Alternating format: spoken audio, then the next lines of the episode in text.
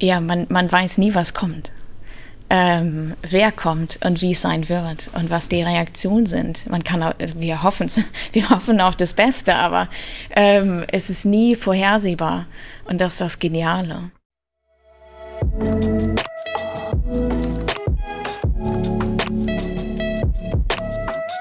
5,1 Der kulinarische Interview-Podcast über Essen mit viel Herz, Getränken mit viel Seele und Menschen mit viel Leben.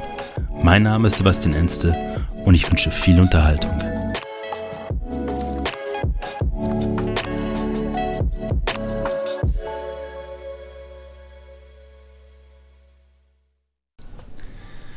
Sag mal, Annegret, stellst du dir manchmal auch vor, wie es wäre, nur Gast im Nummer zu sein, also so eine dieser raren Reservierungen ergattert zu haben und das erste Mal hier diesen wunderschönen langen Weg zum Gebäude zu kommen und überhaupt nicht zu wissen, wie es hinter dem Nummer aussieht, sondern diese pure, reine Gasterfahrung. Ja, dass man alles als Überraschung hat. Ja. Und ich weiß, was passiert. Ähm, ja, es ist ja so, so once in a lifetime, dass man diesen einmal, das erste Mal Effekt hat. Ähm, ja, ich glaube, ich hatte das nie, dadurch, dass ich erst im Noma angefangen habe zu arbeiten und dann später selber Gast war. Aber ich glaube, man kann das trotzdem immer noch irgendwie nicht vergleichen, aber dass es, dass es ähnlich ist, dadurch, dass man trotzdem so nervös ist, obwohl man weiß, was alles passiert. Aber vielleicht ist es gerade das, was einen so nervös macht, dass man selber in dem Restaurant ist, wo man arbeitet. Aber wenn man dann sitzt und die ersten zwei, drei Gänge sind vorüber, dass man dann wieder ruhiger wird und dann kann man das genießen und es ist einfach wunderschön. Also obwohl es nicht das, der Effekt ist, dass man nicht weiß, was auf einen zukommt, dadurch, dass man alles weiß, ähm, ist es trotzdem wunderschön. Ist das also, eine andere Art von Magie, wenn man hier arbeitet, weil du es auf der anderen Seite siehst? Oder ist es jetzt ein bisschen zu überhöht? Ähm, Ja, auf, ja aber man, man merkt es trotzdem oder man fühlt es trotzdem. Mhm. Und auch manche Sachen, wo man vorher denkt, dass, dass die ganz äh, schlimm sind oder dass, die, dass, dass jeder Gast das sieht, äh, wo man dann merkt, oh, das sieht man ja gar nicht oder das fällt einem überhaupt nicht auf, weil man sitzt oder weil man sich gar nicht so viel bewegt, wie wir die ganze Zeit äh, rumlaufen. Ähm, und dass man manchmal auch vergisst, dass da ja dann andere Gäste um einen drumherum sind, äh, weil man so mit seinem äh, Partner dann in, in dem Erlebnis steckt, sozusagen. Also von daher ist manchmal, ja, ist da immer noch genügend Magie, ja. Anders, ja, vielleicht, aber trotzdem wunderbar. Also, ja, wunderschön. Ich war gestern zum ersten Mal im Noma 2.0. Ich kenne noch das alte Noma das hat ja eine Dramaturgie, wenn du diesen langen Weg hier lang gehst ja. und wird immer Zeit gelassen, dass du deine einzige Gastgruppe bist, die ja. dann diesen Weg ja. lang geht und keiner vor dir ist. Und dann geht man ja auch rein und es ist tatsächlich beim ersten Mal, da stand auch wirklich die ganze Küchenmannschaft zur Begrüßung ja, genau. und äh, René stand auch, aber ich habe den überhaupt nicht wahrgenommen, weil ich so ein Scheuklappen, du bist irgendwie so komplett überwältigt, so von der Architektur, von Innenanrichtung. Und dann habe ich mich so ein bisschen gefangen und dann habe ich geguckt, wie andere Gäste dort sitzen. So. Und dann gucken die erstmal so alle auf den Tisch und dann gucken sie alle sich erstmal um. Und das dauert so eine halbe Stunde, bis sie dann quasi immer was Neues entdecken in diesem Gebäude. Also du guckst immer wohin, denkst so, das habe ich noch nicht gesehen und das habe ich noch nicht gesehen und das habe ich noch nicht gesehen an der Stelle. Und das fand ich sehr faszinierend gestern, dass so ein Gebäude auf so ganz unterschiedliche Art und Weise. Ich wusste gestern auch gar nicht mehr, wo hier Eingang und Ausgang ist, so, weil yeah. das so alles irgendwie verwinkelt ist und yeah. hübsch ist an der Stelle. Ähm, um zum Thema zurückzukommen, vor sieben Jahren haben wir uns schon mal getroffen. Du weißt es nicht mehr, weil du seitdem so viele andere Gäste hattest, aber es war mein erstes Mal Noma im Alten, noch in der Strandgarde. Ja. Ähm, da hast du die Küchentour äh, Tour bei uns gemacht. Mhm. Und da ist es aufgefallen, dass du gesagt hast, du kommst aus Göttingen und hast ein Essen gelernt. Und dann war so, okay. Ähm, die Frage, die ich damals nicht gestellt habe, aber jetzt stellen werde, ist, wie kommt man vom Ruhrgebiet ins Noma? Ähm, ich habe meine Ausbildung gemacht im äh, Schlosshotel Hugenpot als Restaurantfachfrau und ähm, wollte eigentlich immer in Hotels arbeiten, bin dann aber aufgrund der Möglichkeit, dass ich mein Abi gemacht habe und dann konnte ich so einen Zusatz mit der Ausbildung machen. Und das war der, ja, der, als ich das Vorstellungsgespräch hatte im Hugenpot, haben die, haben, haben die mir das angeboten, dass ich diesen Zusatz mache. Aber dann war es halt nicht mehr die Hotelfachfrau, die ich eigentlich lernen wollte, sondern es wurde zur Restaurantfachfrau. Ähm, was letztendlich die richtige Entscheidung war, dadurch, dass das wirklich das war, was ich machen wollte. Nicht, dass ich es wusste, aber äh, der, der Weg ist super so gelaufen. Ähm, und äh, ja, Hugenpot, Ausbildung abgeschlossen und dann war immer der, der Wunsch, ähm, das Ziel, im Ausland zu arbeiten. Und dann war ich zu spät für die Sommersaison, ich wollte in die Schweiz ähm, und zu früh für den Winter. Und dann äh, war ich schon vorher mal in der 11. Klasse, war ich in den USA und habe da für ein Jahr gelebt. Da meinte mein großer Bruder, ja, weil du kannst doch Englisch sprechen, dann geh doch irgendwo hin, wo du Englisch sprechen kannst. Äh, mach das doch. Und dann habe ich mich in London beworben und war in London für zweieinhalb, drei Jahre und bin von London dann nach Kopenhagen gezogen, um in einer kleineren Stadt zu arbeiten, in Skandinavien. Dann wollte ich nach Skandinavien. Ähm, und das Noma war zu der Zeit Nummer eins äh, in 50, 50 Best. Und ich war jung genug, um das richtig cool zu finden, dass da so ein Restaurant ist in Kopenhagen und äh, dass das Nummer eins ist. Und äh, habe mich hier beworben. Und zwar auch in ganz vielen anderen Restaurants in Kopenhagen und auch in äh, Stockholm nicht damit gerechnet, äh, dass die wirklich mir zurückschreiben. Es war mir so, ja, ich probiere das, damit ich weiß, dass ich es probiert habe. Ähm, aber es hat geklappt. Und dann zum Probearbeiten, das war um die Osterzeit, Probearbeiten, ähm, Kopenhagen kennengelernt, in der Osterwoche, wo ganz viele Sachen hier geschlossen sind. Ähm, aber trotzdem, dass ich die Stadt irgendwie lieben gelernt habe. Es war, also, ja, eine wunderschöne kleine Stadt. Und dann ähm, im August danach angefangen. Das ist zehn Jahre her. Gab es damals bei dir schon so eine Vorstellung, in welchem Umfang und welche Fülle das Noma eigentlich für ein Restaurant ist? Weil das ist ja eine komplett andere Welt als das Nero auf Fugenbrot zum Beispiel. Ja. Wie, wie dockt man als Mensch so hier rein mit den ganzen Abläufen, die vermutlich auch anders sind und äh, die Gerichte, die komplett anders sind und der ganze nachhaltige Grundgedanke des Restaurants auch dabei? Also jeder, der im Noma anfängt, wird erstmal sozusagen an die Hand genommen ähm, und man kommt langsam rein. Mhm. Also dass man Abläufe kennenlernt im Service, dass man weiß, was das Menü für äh, Besteck braucht, für die jeweiligen Gänge, welche Gläser, ganz simpel mit Tischnummern, Positionsnummern und all solche kleinen Sachen, die aber äh, so die Basic ist für all das, was man braucht, damit man äh, mit im Service sein kann. Und dann äh, natürlich, dass man weiß, was die Zutaten sind von den Gerichten und dass man lernt und äh, immer weiter lernt und wir haben so ein großes Team, dass man dann auch weiß, wer wer ist. Also es geht einfach solche Sachen, dass man weiß, ah, der Name gehört zu dem Gesicht und ja, genau, der ist der Küchenchef und der ist ein Chef de Partie und all solche kleinen Sachen. Ähm, aber das kommt mit der Zeit und das kommt mit jeden Tag arbeiten und lernen und äh, Fragen stellen und äh, Antworten finden und ähm, ja, also von daher ist es nicht, dass man direkt irgendwie so einen Riesenberg zu erklimmen hat, sondern mhm. man ein langsames ja. Onboarding. Ja, genau, genau. Aber jeder macht das auch. Also ich finde das das Schöne, dass wir das so haben, dass jeder das in seinem Tempo machen kann, ähm, wo wir natürlich dann auch ähm, schauen, dass es im guten Tempo geht, aber jeder lernt anders. Und manche brauchen ein bisschen mehr Zeit als andere und manche äh, sind total schnell und haben das Menü drauf, kein Problem und wissen, welche Gerichte die und das sind und äh, fangen an, andere Sachen zu lernen, die man auch wissen muss und sowas. Und dann äh, ja, wird jeder so gefördert, so trainiert, dass es in dem persönlichen Tempo sozusagen geht. Ähm, ja. Schon fast ein inklusiver Gedanke. Also, dass man jeden so für seine Art die Möglichkeit gibt, anzudocken an, an die.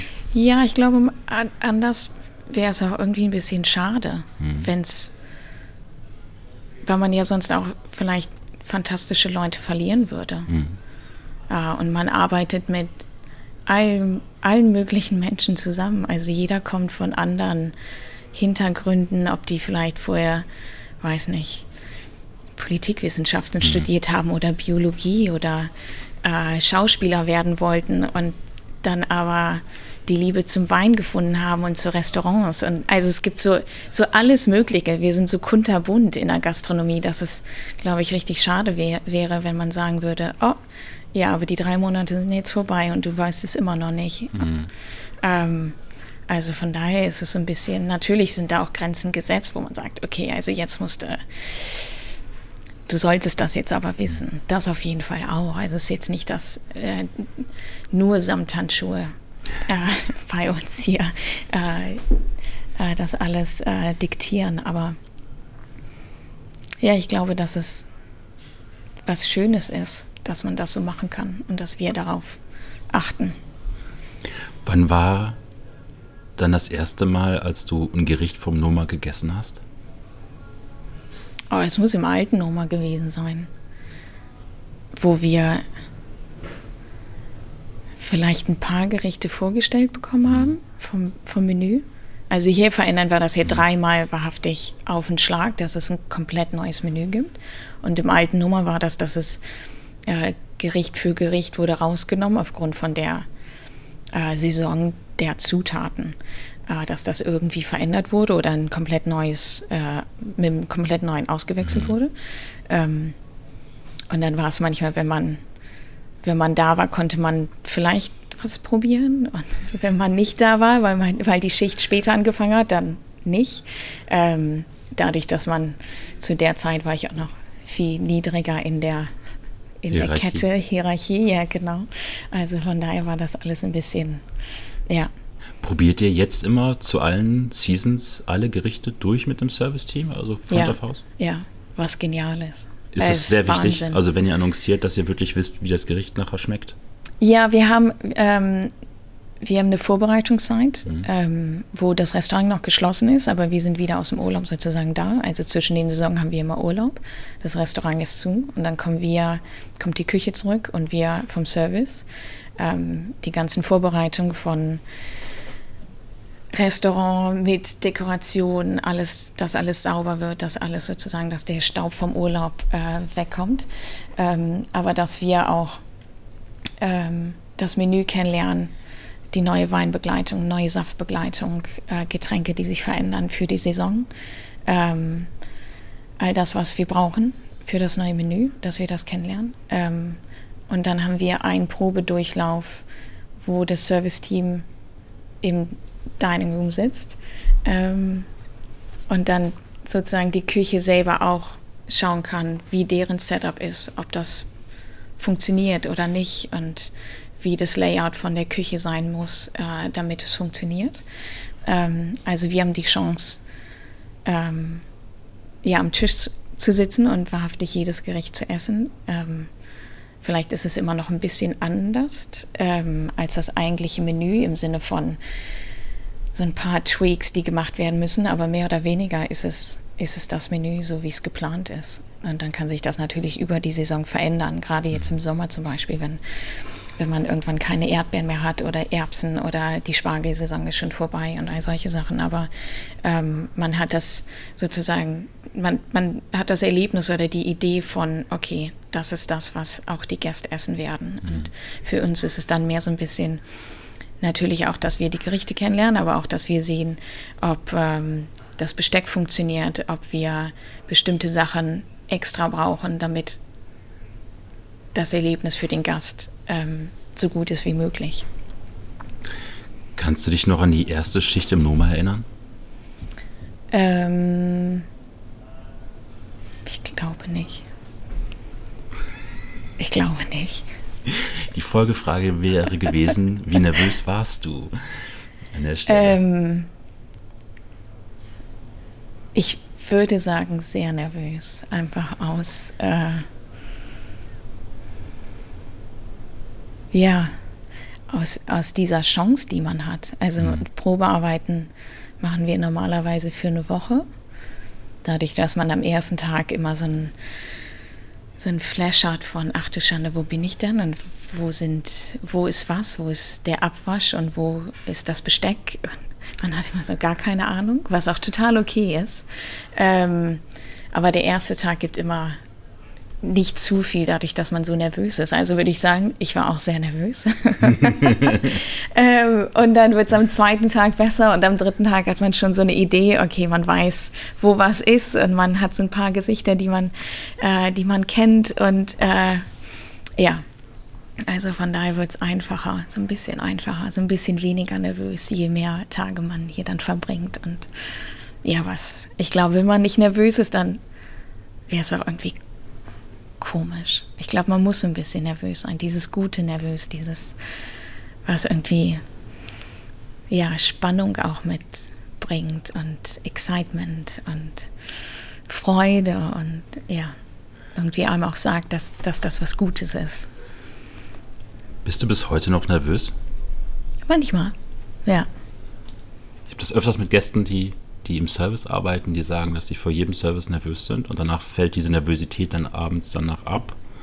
Wie, wie ist dein Feierabend? Wie ist deine Strategie, diesen Adrenalinspiegel, den man dann aufgebaut hat, wieder also runterzukommen?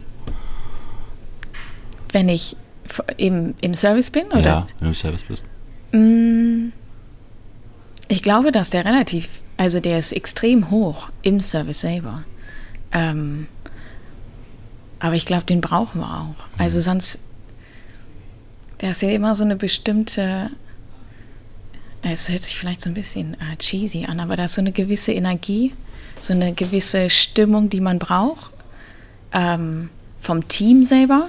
Und das ist jeden Tag anders, dadurch, dass wir alle Menschen sind und jeder hat andere Stimmung jeden Tag. Ähm, und es kommt auch von den Gästen. Ähm, es kann eine Nacht sein, wo ein Service, wo ganz viele ganz ruhig sind und die Gäste vielleicht nicht in sehr lauten, also die, die Gespräche sehr, sehr ruhig sind. Und manchmal, so wie, so wie gestern, war es, ähm, war es total genial. Es war so laut und es war also nicht, dass mhm. Leute geschrien haben, aber es war einfach so eine richtig gute Stimmung. Äh, und es wurde gelacht und es wurde erzählt und man hat irgendwie diese, man hat das gemerkt und gespürt. Und das ist dieses, wo man, wo dann auch der Service einfach genial ist, weil es so viel Spaß macht, äh, wenn man auf dieser Welle ist. Ähm, und dann davon wieder runterzukommen, ist, äh, ja, ist halt dann Teil des Feierabends, dass man, dass man dann wieder ruhiger wird. Aber ähm, das ist die Energie von der Küche auch. Also, dass wir, dass wir das brauchen, dadurch, ja, dass unser unser Fuel, unsere Batterien werden davon geladen, könnte man sagen. Aber es ist auch diese Herausforderung, also ihr seid ja kein Restaurant, wo ihr viele Stammkunden habt, also die jetzt wöchentlich kommen oder so. Das heißt Nicht ja, wöchentlich. Aber, aber, aber du hast ja fast jeden Tag neue Gäste, die ja. zum ersten Mal hier hinkommen und du weißt ja. als Service nicht, wer kommt da, wie ist dieser Gast ungefähr, ja. weil du nicht einschätzen kannst und du hast auch kein Monitoring darüber. Ja. Ist deswegen auch immer so ein bisschen, dass man ein Stück mehr nervös ist als vielleicht in einem anderen Restaurant, weil man nie weiß, wie diese Gäste dann an einem Abend auch sich fühlen und benehmen und wie sie sind und wie sie umsorgt werden müssen? Ja, aber das ist ja vielleicht nicht nervös, aber das ist ja so eine, so eine geniale Herausforderung.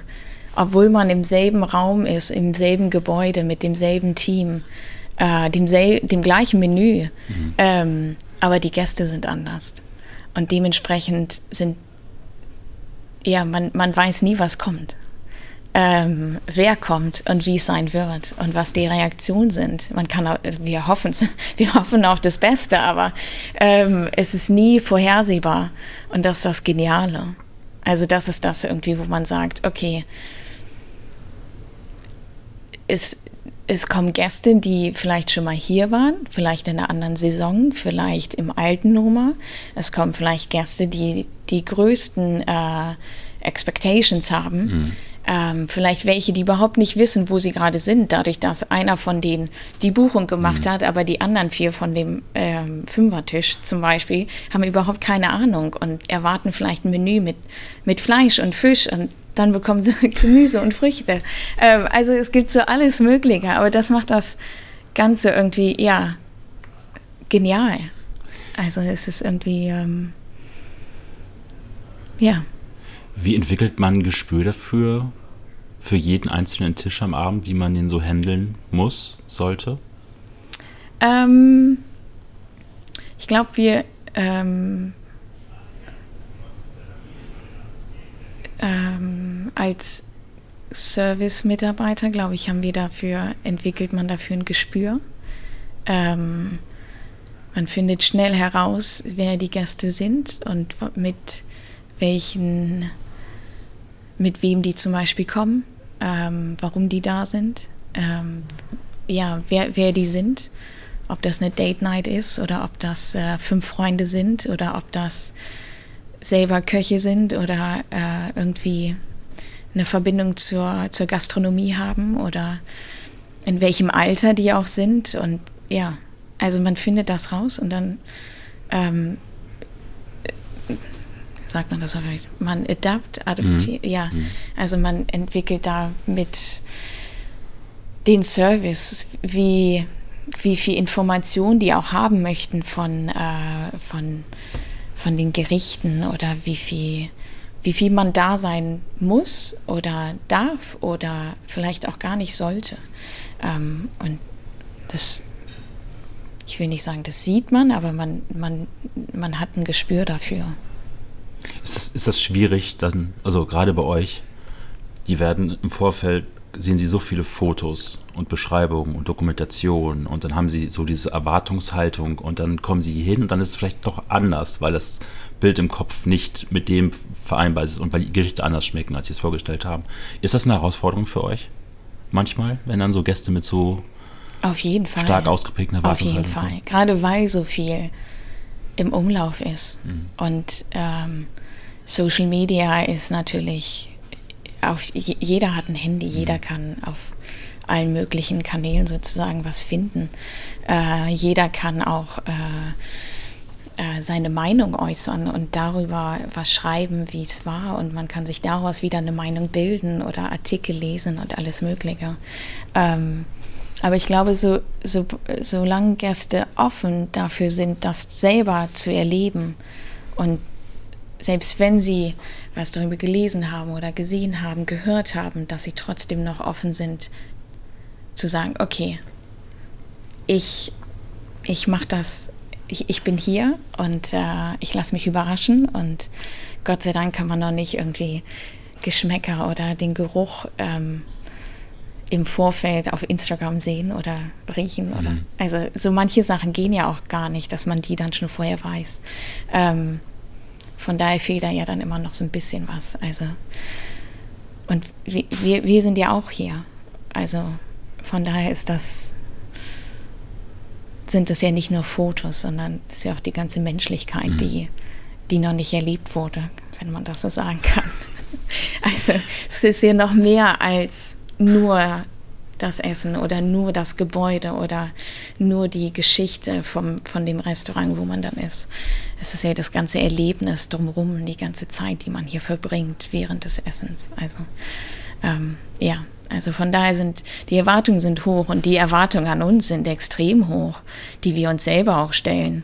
Ähm, und es wäre sonst auch schlimm, wenn man, wenn man das nicht im Hinterkopf hätte jeden Tag. Ähm, aber das ist dann auch die Herausforderung, dass man die trifft und übertrifft ähm, für jeden einzelnen Gast. Was macht guten Service für dich aus? Mm, zum Beispiel das, was wo, ähm, wo ich vorher meinte, ähm, dass, dass man sieht, wer, wer Gast ist, ähm, dass man erkennt, wie viel man für den Gast ähm, am Tisch ist zum Beispiel oder wie viel, wie viel Zeit die füreinander brauchen, ähm, wie weit man äh, ja da sein sollte. Äh, dass man die entweder an, an, die Hand nimmt oder nicht, äh, weil sie es vielleicht gar nicht möchten oder brauchen oder ähm, so diese feinen Nuancen sieht und äh, respektiert und äh, denen eine wunderschöne Zeit gibt. Ähm, ja, dass man da ist, dass man, dass man dieses die Freude an seiner Arbeit, an dem Arbeitsort, an dem man ist, dass man das rüberbringt. Ähm, dass man selbst auch äh, das mit den Gästen macht, wo man sagt, oh, vielleicht sind wir nicht auf der gleichen Welle, aber mhm. das, das ist auch okay.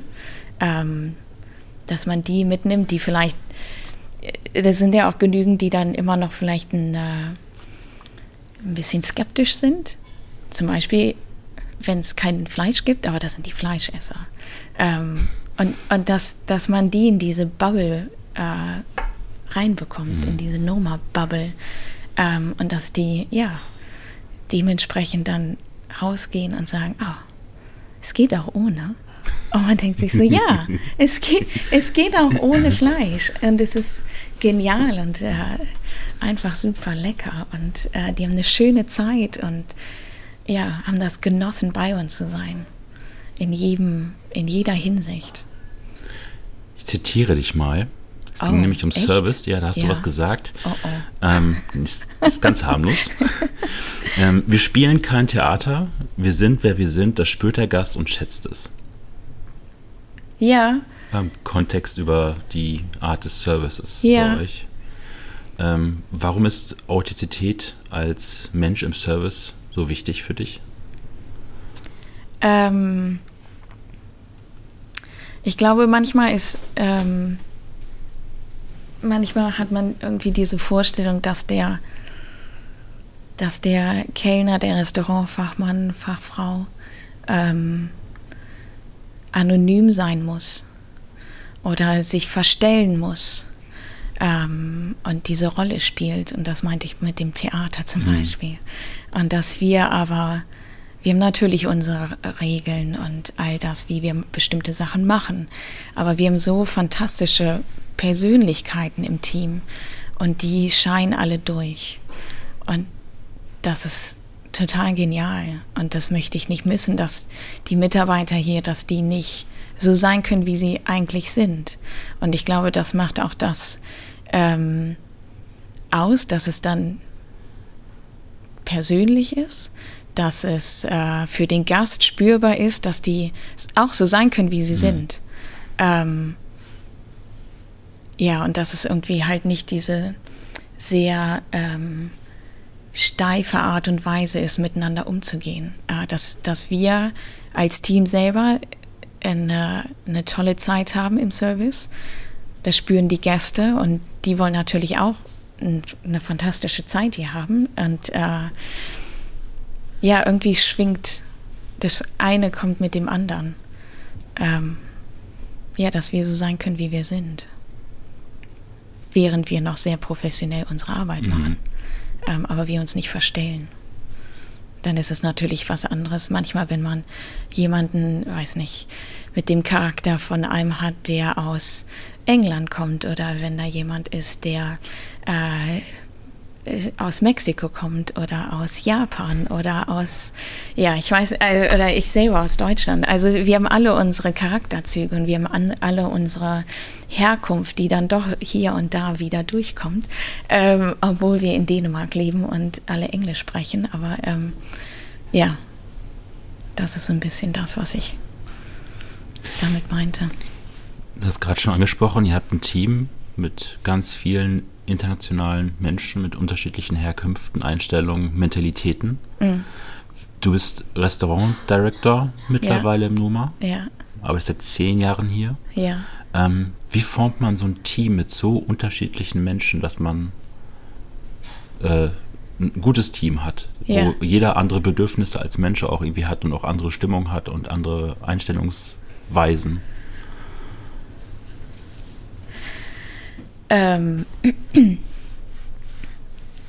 ich, eine Sache natürlich äh, vereint uns oder ver verbindet uns, äh, das ist der Beruf und der, die, die Liebe zur Arbeit und diese Passion, die man hat und die äh, Leidenschaft, die man damit bringt, dass man, äh, dass man in einem der besten Restaurants arbeiten möchte und natürlich dementsprechend auch sich die Herausforderung stellt, zu lernen und äh, zu wachsen und wie so, ein, wie so ein Schwamm zu sein, dass man alles aufsaugen kann und ähm, hart zu arbeiten. Und ähm, ja, die Persönlichkeiten sind wahrhaftig total verschieden, aber ähm, so kunterbunt, dass es, ähm, dass man ja versucht, so viel wie möglich auf die verschiedenen einzugehen, aber die dann auch wieder so viele Sachen haben, die einen verbinden. Ähm, also es ist manchmal schwieriger, aber manchmal auch wieder sehr, sehr einfach und ähm, ja, schwer zu sagen. Also es ist jetzt nicht irgendwie ja. Snowma steht immer extrem im Fokus und auch für viele ist es ein Sprungbrett auch, eine Station, die wichtig ist in ihrer Karriere. Und du hast dir jeden Tag so viele internationale und auch teilweise sehr, sehr wichtige Gäste, die hier vorbeikommen. Wie behält man als Mensch so eine Bodenhaftung und hebt nicht ab, wenn man hier arbeitet? Weil man immer in diesem ja. Strudel und Fluss ist von, von Prominenz und, und reichen Menschen und interessanten Menschen. Aber das Witzige ist, dass nicht alle reich sind. Ähm, ich glaube, wir haben so einen genialen Mix von, ähm, äh, ja, auch reichen Menschen, mhm. natürlich, dadurch, dass es relativ, äh, es ist teuer hier, hier zu essen und zu trinken. Ähm, aber wir haben auch, wir haben Gäste, die sich das ohne weiteres leisten können. Äh, wir haben aber auch Gäste, die dafür sparen. Und für die ist das das Erlebnis, äh, worauf sie schon seit langer, langer Zeit warten ähm, und das Geld zur Seite gelegt haben. Ähm, und wir haben Gäste von jeder Altersklasse. Ähm, also von daher ist es so, dadurch, dass das so ein Mix ist und man so viele Menschen kennenlernt aus ja, allen möglichen Schubladen, die es gibt oder geben kann, finde ich, ist es nicht so schwer. Dadurch, dass man dann doch manchmal auch wieder weiß, okay, selbst wenn du reich und berühmt bist,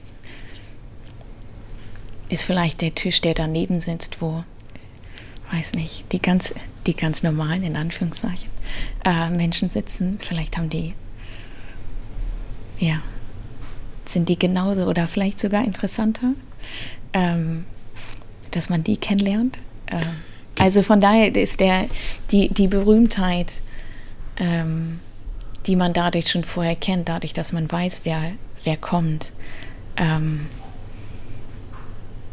sa sagt nichts aus.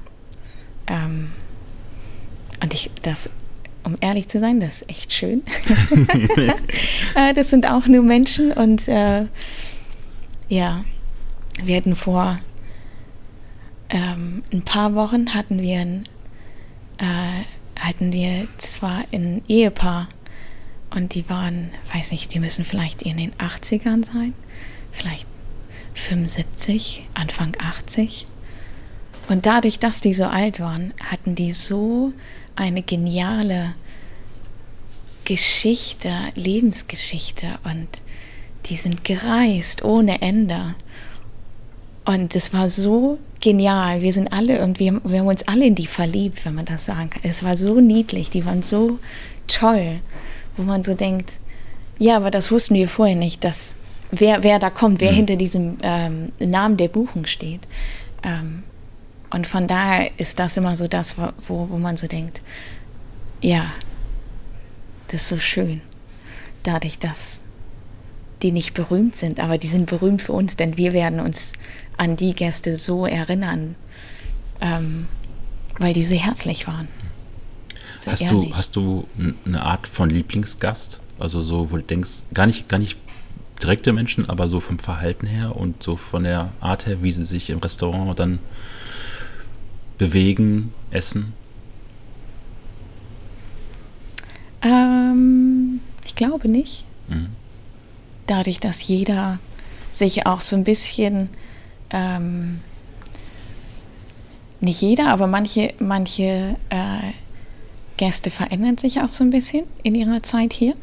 Ähm, das kann sein, dass die am Anfang ganz nervös waren und ähm, vielleicht dementsprechend sich anders verhalten haben als eine Stunde in und äh, ja, wo die sich dann selber äh, vielleicht auch ein bisschen beruhigt haben oder wo die vielleicht am Anfang sehr, sehr ähm, sehr schüchtern sind mhm. und dann aufwärmen oder wo andere ähm, vielleicht äh, ganz andere Expectations hatten und dann aber das richtig cool finden, wie, wie wir das machen oder wie, wie es anders sein kann.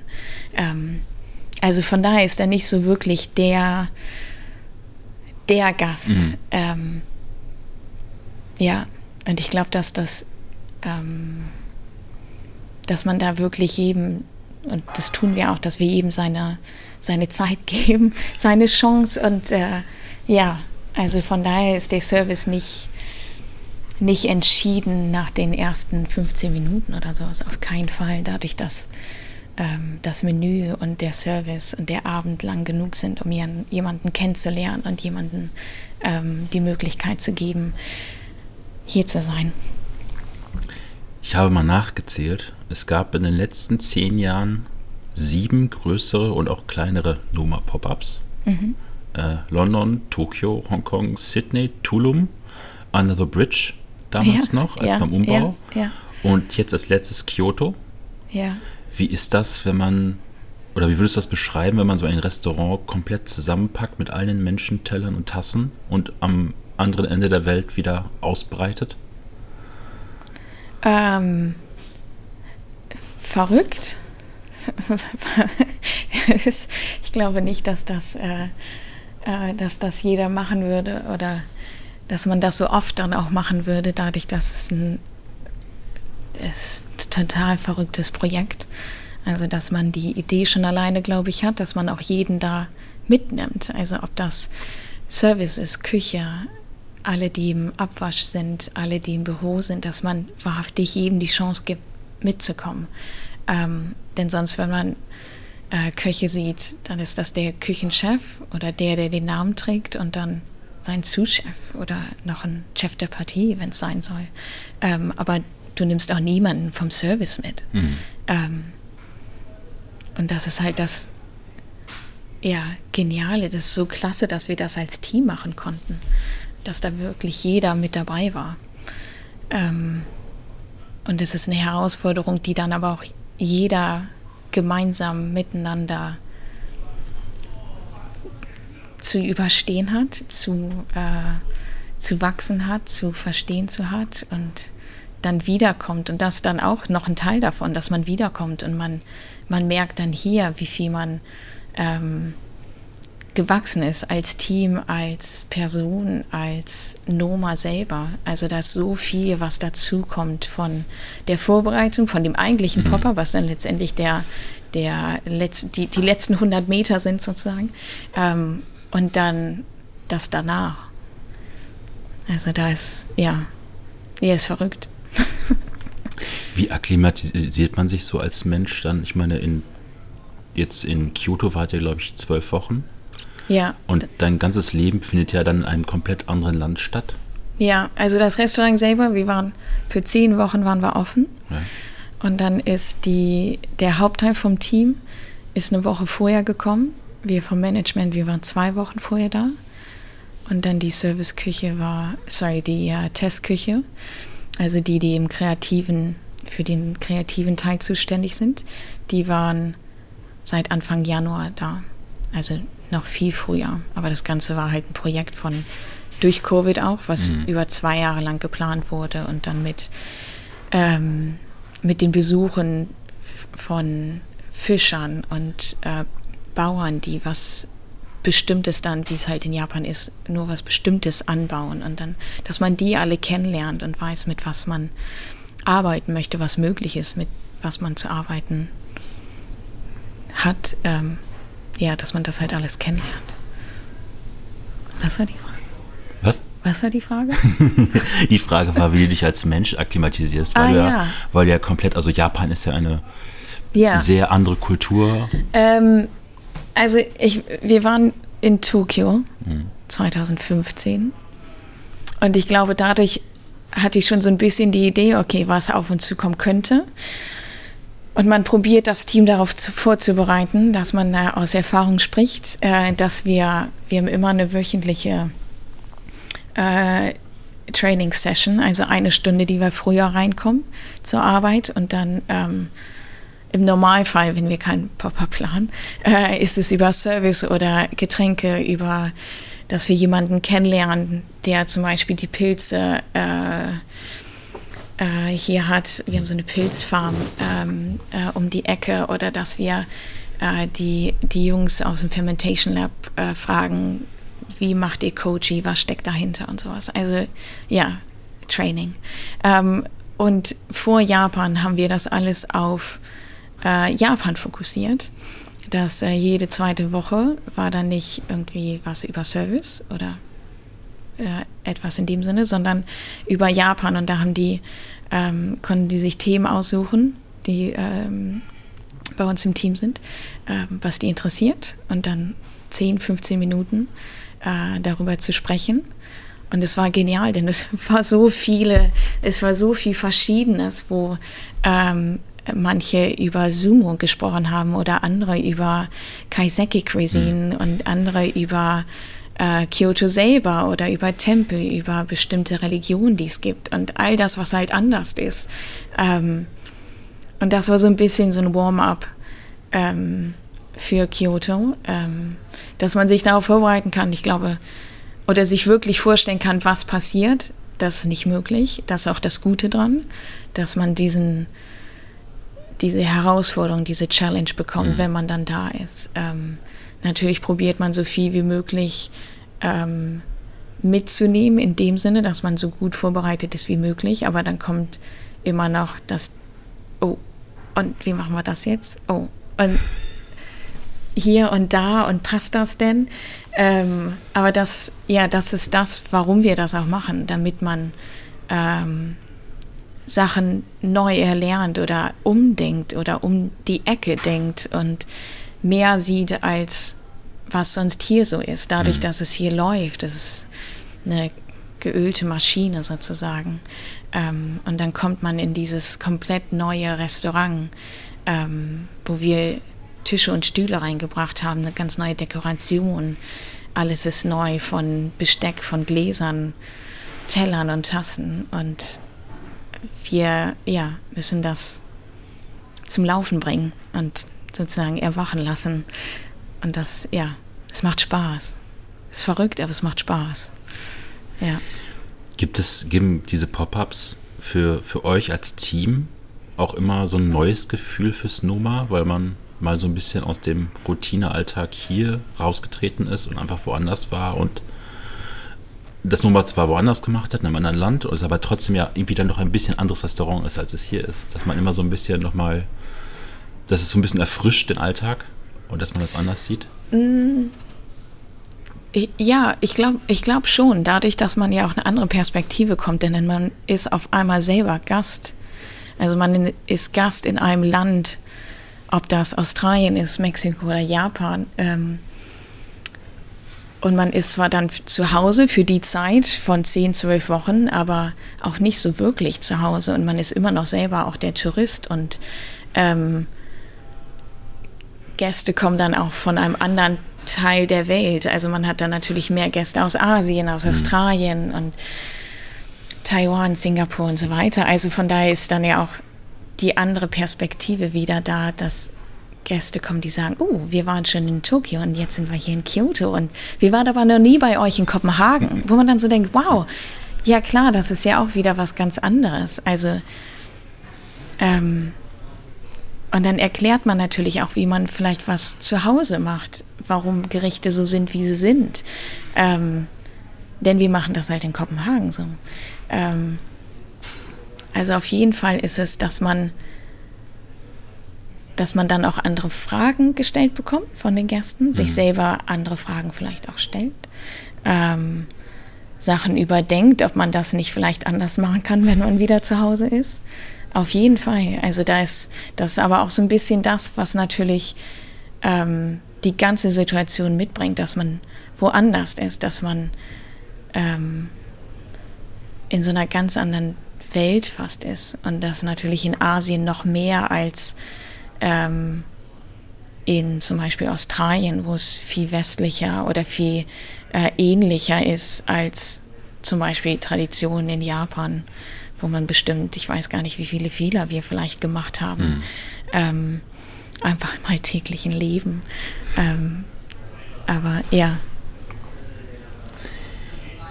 Ein ehemaliger Mitarbeiter des Nomas hat mal mit sehr viel Respekt über dich gesagt. Ähm, wir hatten Leute wie René, Mats und James, aber wenn es ums Front of House geht, gab es nur einen Boss und das war Annegret.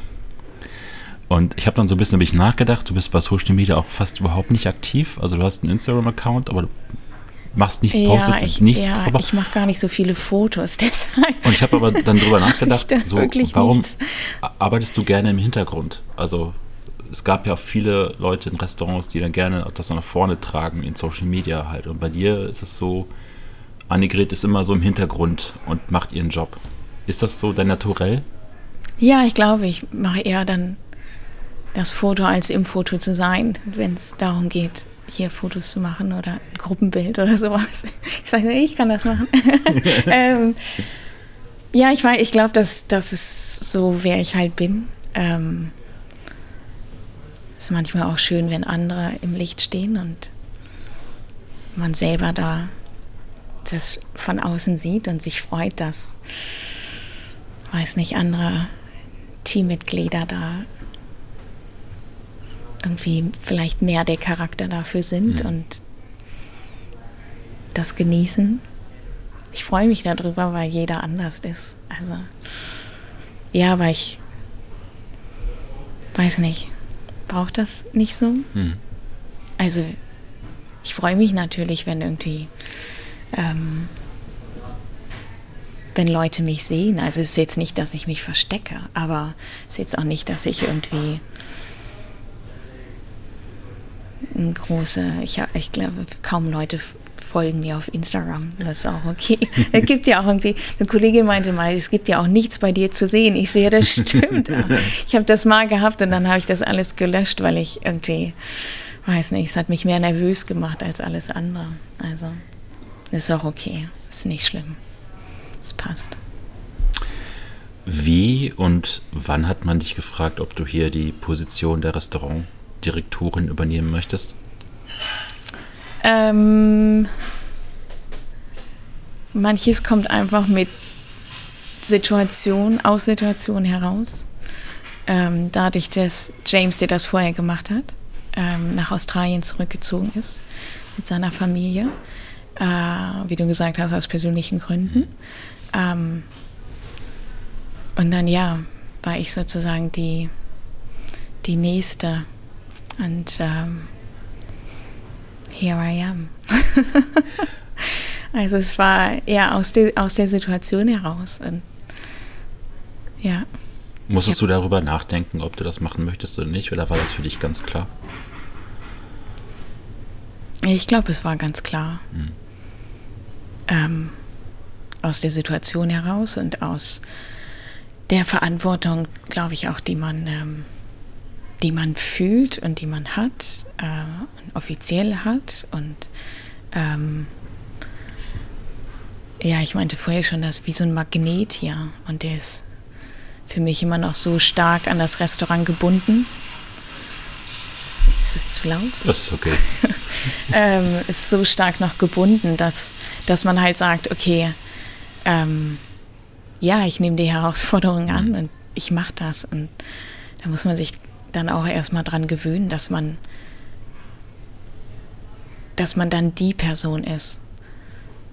Es, also am Anfang war es echt so eine Umstellung oder wo, wo ich mir vielleicht gar nicht erst so bewusst war, was das alles heißt, dass ich bestimmte Entscheidungen zu treffen habe. Mhm. Ähm, was aber ja ganz cool ist. Es ist, ja, es ist irgendwie schön auch, dass man dann diese Entscheidung zu treffen hat. Und gerade auch dann mit dem Pop-up zum Beispiel, das wir Kyoto gemacht haben, war für mich, obwohl ich alle gemacht habe, äh, war das eine ganz andere Erfahrung aufgrund von der Position und die Verantwortung, die damit mhm. kam. Ähm, Entscheidungen zu treffen, wo man sagt, oh, ja, habe ich jetzt auch noch nicht drüber nachgedacht, aber ja, welche Lampen möchten wir haben und wie soll der der Lichtkegel sein und die Größe von den Tischen und all das. Ähm, ja, wo vorher Entscheidungen getroffen wurden bei anderen Personen. Ähm,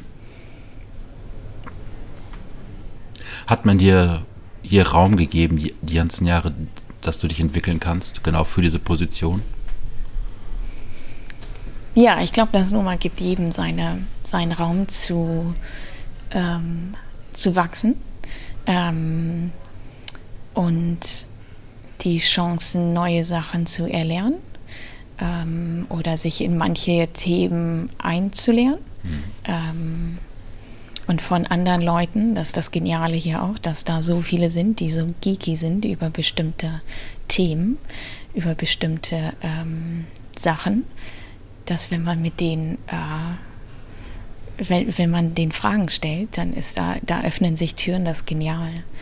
Ähm, und ich glaube, da ist jedem die Chance gegeben. Mhm. Ähm, und manche, manche machen das und entwickeln ähm, Spezialitäten äh, oder, oder Sachen, wo wir, wo wir mitarbeiten, im, jetzt im, im täglichen Leben vom Noma oder Sachen, die wir, die wir ähm, im Menü haben oder als Getränk verkaufen und all solches. Also ist alles, alles ist möglich und das ist das ja Fantastische, dass es diese Möglichkeit hier gibt. Also du kannst sozusagen so stark über den Tellerrand denken, dich beugen, aus dem Fenster schauen und dann sagen, okay, geht es? Mhm. Dann, ja. Wenn man auch Vertrauen in die Mitarbeiterinnen und Mitarbeiter bei euch hat? Ja, und auch sozusagen das, den Wunsch hat, dass ähm, die die Möglichkeit ergreifen, mhm. wenn die möchten.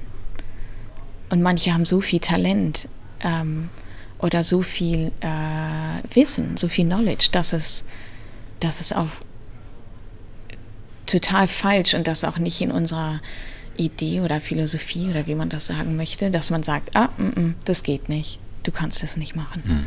Ähm, also von daher ist sozusagen jeder, jede Tür ist offen.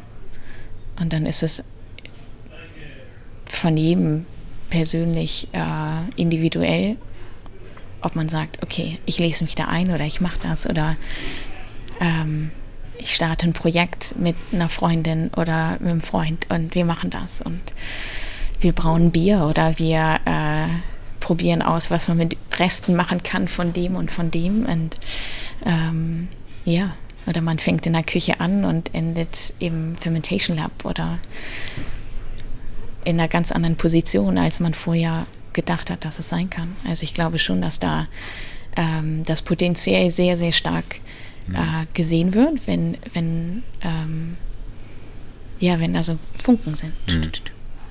Ja. Sparkle und Sparkle, Sprinkles. Ja, genau. Wir haben es gerade schon ein bisschen angesprochen.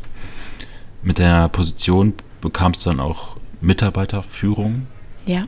Wie musstest du das lernen und wie kriegt man so ein Team jeden Tag motiviert, ähm, immer die gleichbleibende Serviceleistung und auch auf einem sehr, sehr hohen Aufmerksamkeitsniveau zu machen? Mhm.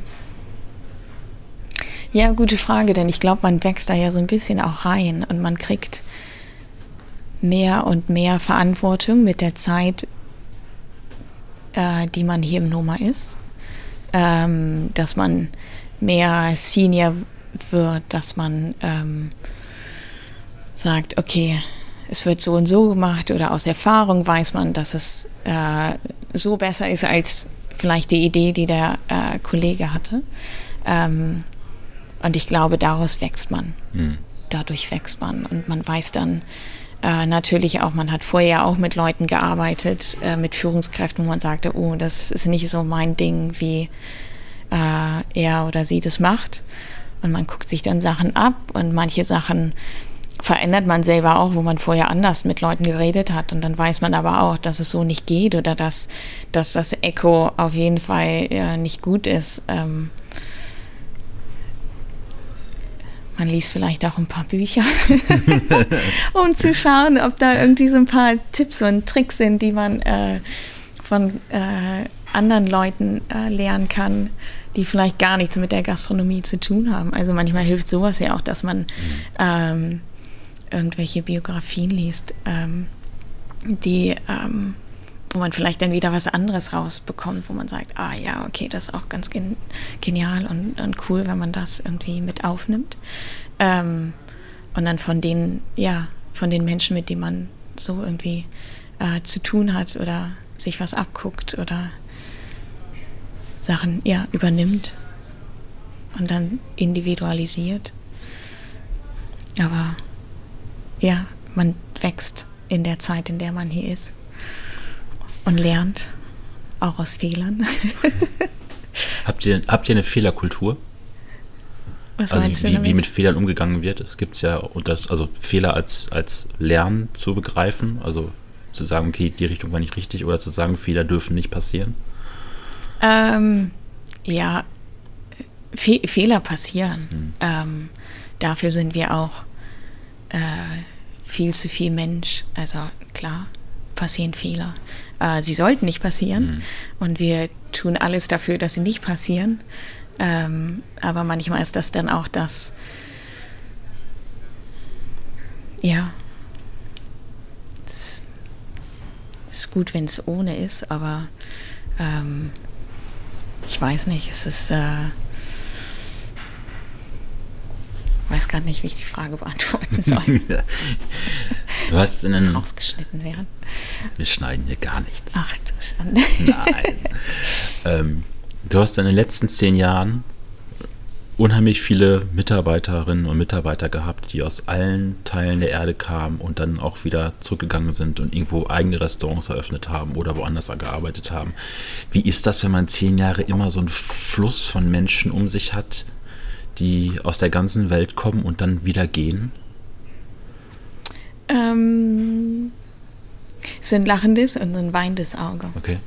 Ähm, denn zum Beispiel habe ich hier meine besten Freundinnen kennengelernt, aber die wohnen dementsprechend auch weltweit. so auf der einen Seite ist es ja wunderbar und, und super schön dadurch, dass man so viele Leute trifft und kennenlernt und äh, damit ja dann auch Kulturen kennenlernt und äh, von anderen äh, hört, wie man vielleicht Weihnachten feiert oder was ganz Normales, was man für seinen Geburtstag isst. Und also, also all solche süßen und, und familiären Sachen, die man kennenlernt, wo man, äh, wenn Leute zu Hause waren und dann Sachen mitbringen und man isst Süßigkeiten aus Indien oder äh, was ganz Normales aus Japan, wenn man vorher noch nicht da gewesen ist und das selber gegessen hat oder ähm, ja, irgendwie es ist halt so kunterbunt und so wunderschön. Und das Netzwerk wird natürlich über die Zeit dann auch immer, immer größer. Ähm, aber dadurch, dass dann alle auch wieder dann das Noma verlassen und woanders hinziehen, ist es natürlich auch dann das weinende Auge, wo man sagt, oh ja, wenn man in Australien wohnt, dann ist Kopenhagen ganz schön weit, weit mhm. entfernt. Ähm, aber ja, das Netzwerk ist fantastisch. Also nach Japan war ich im Urlaub und habe eine Freundin besucht, die auf Bali wohnt, weil die da hingezwungen ist. Also ja. Oder ich war mit Sherna, einer von unseren äh, Restaurantmanagern. Wir waren in Taiwan zusammen, dadurch, dass sie Taiwanese American ist. Genial. Also, ja, hat eine wunderschöne Seite, dieser Aspekt. Genial. Gastronomie und ihre Menschen, habe ich gerade schon gerade ein bisschen angerissen, ist immer so geprägt von Wanderschaft. Also viele Leute in der Gastronomie arbeiten, arbeiten mal hier zwei Jahre, da vier Jahre und gehen dann einfach. Und für viele ist das nun mal sicherlich auch für den Lebenslauf einfach eine sehr wichtige Station nachher für die Karriere, die sie einfach machen, weil es eine Referenz ist, die sehr wichtig und sehr hoch anerkannt ist. Sollten es bei dir am Anfang zehn Jahre Noma werden? Ah, nein, nein, auf keinen Fall. Es waren so zwei Jahre oder sowas und dann weiter. Also es war nie der Plan, dass man hier zehn Jahre bleibt. Warum nein, bist du nein, geblieben? Ähm, weil das nochmal angefangen hat zu reisen. Also wir haben die Pop-ups gemacht. Und dann war das, dass wir das erste Mal 2015 in Tokio waren. Und ich war vorher noch nie in Japan. Und ähm, das war ein unglaubliches Erlebnis. Dieser Kulturschock. Es war auch das erste Mal, dass ich in Asien war. Dieser Kulturschock, dass man wo sein kann, wo man nicht die Sprache spricht, man kann, die, man kann es nicht lesen, mhm. man kann es nicht verstehen. Äh, zu der Zeit gab es auch noch nicht so wirklich äh, äh, Google Maps und all diese Funktionen, wo man jetzt viel einfacher reisen kann. Also die, die, die Challenge war viel, viel größer, hat man jetzt irgendwie im Rückblick das Gefühl. Ähm, ja, genial, wo man Gäste vor einen hat, die auch dann kein Englisch sprechen oder vielleicht noch nicht Englisch sprechen möchten oder zu schüchtern sind, um das zu tun. Und dann man da im Service ist und denkt, ha, wie, wie mache ich das denn jetzt? Und all solche Sachen, wo man dann wieder zurück nach Kopenhagen kommt und denkt, das war ja total der Wahnsinn. Also was gerade mit uns passiert ist und dass wir das gemacht haben. Und dann ging es weiter, dass dann gesagt wurde, okay, wir machen das nochmal, aber in Sydney. Und dann kommt man nach Sydney und auch wieder so ein Flash, wo man sagt, wow, komplett anders natürlich von der Sprache viel, viel einfacher, mhm. viel westlicher natürlich. Ähm, aber auch wieder ein Erlebnis. Und dann geht es weiter nach Mexiko und dann war es Under the Bridge, was ein ganz anderer Stil vom Pop-Up war. Aber ähm, wir haben in der Zeit hier das Neue äh, gebaut. Und dann hat man ja wahrhaftig die Angst, dass man irgendwas verpasst. Und dann denkt man sich sehr, aber jetzt das neue Nummer, das mache ich auch noch. Also da den Anfang auf jeden Fall. Ähm, weil man es halt nicht verpassen mag. Und äh, was wäre denn dann auch, wenn man all die ganzen Bilder sieht und die Erzählung von seinen Kollegen und Freunden, die dann hier sind, aber man selber nicht?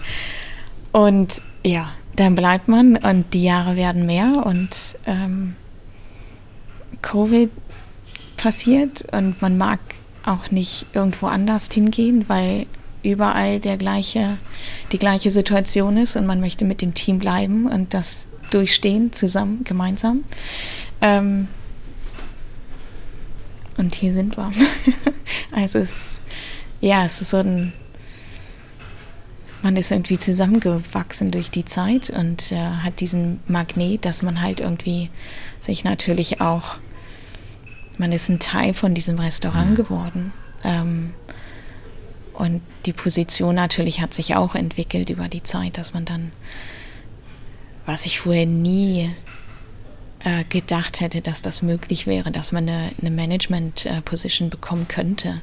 Dadurch, dass halt da so, als ich angefangen habe, waren da Persönlichkeiten, wo, äh, wo man gesagt hätte, die, die werden nie gehen oder dass in der Zeit, in der man plant, im Noma zu sein, sind die immer noch da und sind so Urgesteine, so Legenden sozusagen, mhm. dass die ja nicht wegzudenken sind. Aber ja, also es, ja, zwei Jahre dachte ich so, das ist gut. Und dann geht es weiter und weiter im Ausland leben und andere, andere Restaurant, in anderen Restaurants äh, arbeiten, Erfahrung sammeln. Aber es ist anders gekommen. Wie haben dich diese zehn Jahre als Mensch verändert? Oh. Ähm.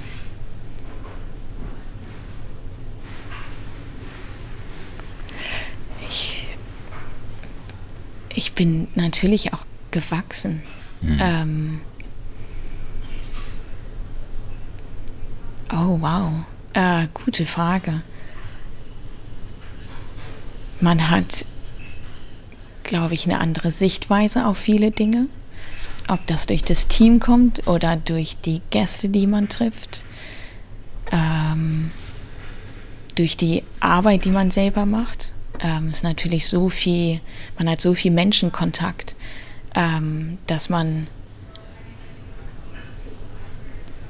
man, man hat eine andere Perspektive zu bestimmten Situationen, zu Lösungen, die man findet, zu einer Offenheit, die man haben muss, ähm, die wunderschön ist zu haben, ähm, dass man Herausforderungen positiv annimmt, als dass man viele Sachen ja auch negativ sehen könnte. Mhm. Äh, dass man sich motiviert mit dem Team, dass man sagt, okay, das ist, das ist das, was wir machen, das ist das, wofür wir hier sind. Und wir machen das gemeinsam. Also dass man auch diese, dass man wie so ein Cheerleader ja auch ganz oft ist, ähm, dass man jeden mitnimmt im Team, der auch vielleicht irgendwie mal nicht so einen tollen Tag hat, aber Mhm. dass, dass der trotzdem irgendwie aufgefangen wird und dass man so ein, dass man diesen Team Spirit hat und das er lernt und ja, viele Sachen, glaube ich, die einen auch verändern, aber ähm, einen so reich machen ähm, im positiven Sinne, dass man Menschen kennenlernt, ja, er ist genial. So viele, so viele Sachen aufgrund von dem Ort, an dem man arbeitet, mit den Menschen, mit denen man arbeitet. Ich habe noch eine einzige Frage an dich. Ja, Nächstes Jahr endet die Zeit des Nomas, so wie wir das kannten, als klassischer Restaurantbetrieb. Wie ist deine Zukunft? ähm, also das nächste Jahr ist mehr oder weniger geplant, dadurch, dass wir noch alle Saison einmal so durchmachen, wie wir sie haben. Ähm, und dann das Konzept aufbrechen äh, von den drei Saisonen. Ähm, kreativer werden für das gesamte Team. Mhm. Ähm, und dementsprechend nicht nur dem Team von der Testküche die Chance geben, Sachen zu entwickeln oder Sachen zu erarbeiten und raus aus diesem alltäglichen ähm, Servicealltag zu kommen. Ähm, ob wir dann aufmachen mit, einem kleineren, mit einer kleineren Gruppe von Gästen oder äh, mit einer komplett anderen Idee, wie ein Menü sein kann oder wie ein Restaurant aufzubauen ist oder mit einem anderen Pop-up. Ähm, das ist noch nicht entschieden. Das ist auch das Schöne, dass man manchmal noch nicht so ganz genau weiß, was, was in einem Jahr ist oder in, selbst in 2025. Ähm, aber es wird auf jeden Fall äh, was Spannendes sein, dadurch, dass wir dass wir nie stillstehen. Wir sind zwar ein Restaurant und wir machen jeden Tag theoretisch das Gleiche, praktisch auch, aber wieder anders. Ähm, aber fragen uns immer, wie wir besser sein können und was wir entweder für die Mitarbeiter oder für die Gäste oder ja für, für, die, für die Industry besser machen können. Und ich glaube, dass das Schöne auch dadurch, dass man über die Zeit und auch über die Zeit, die ich hier äh, ähm, gearbeitet habe, ist es echt, es hat sich so viel entwickelt und es hat, ähm, es ist so viel besser geworden, ähm, was manchmal die Gäste überhaupt nicht merken und das ist auch gut so. Ähm, dadurch, dass es viel mit dem Team zusammenhängt oder viel mehr mit dem Arbeitsplatz an sich.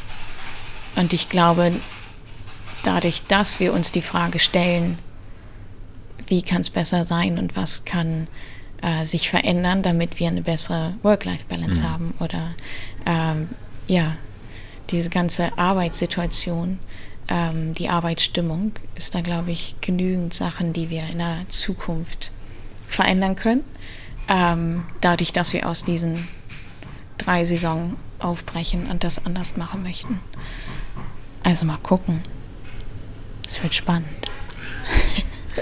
Annegret, vielen Dank für das Gespräch Sehr, sehr gerne. und für das Vertrauen, dass ich hier hinkommen durfte und dir all diese Fragen stellen können, ist ja auch nicht ganz alltäglich. Ich habe, Ja. glaube ich, äh, ich habe ein Foto gemacht von diesem Setup hier. Ja. Das kommt irgendwo in den Rahmen. Dass ich mit diesem kleinen wandernden äh, Orchester äh, mal hier lande, hätte ich mir auch niemals gedacht an der Stelle. Nochmals vielen, vielen Dank. sehr, sehr gerne.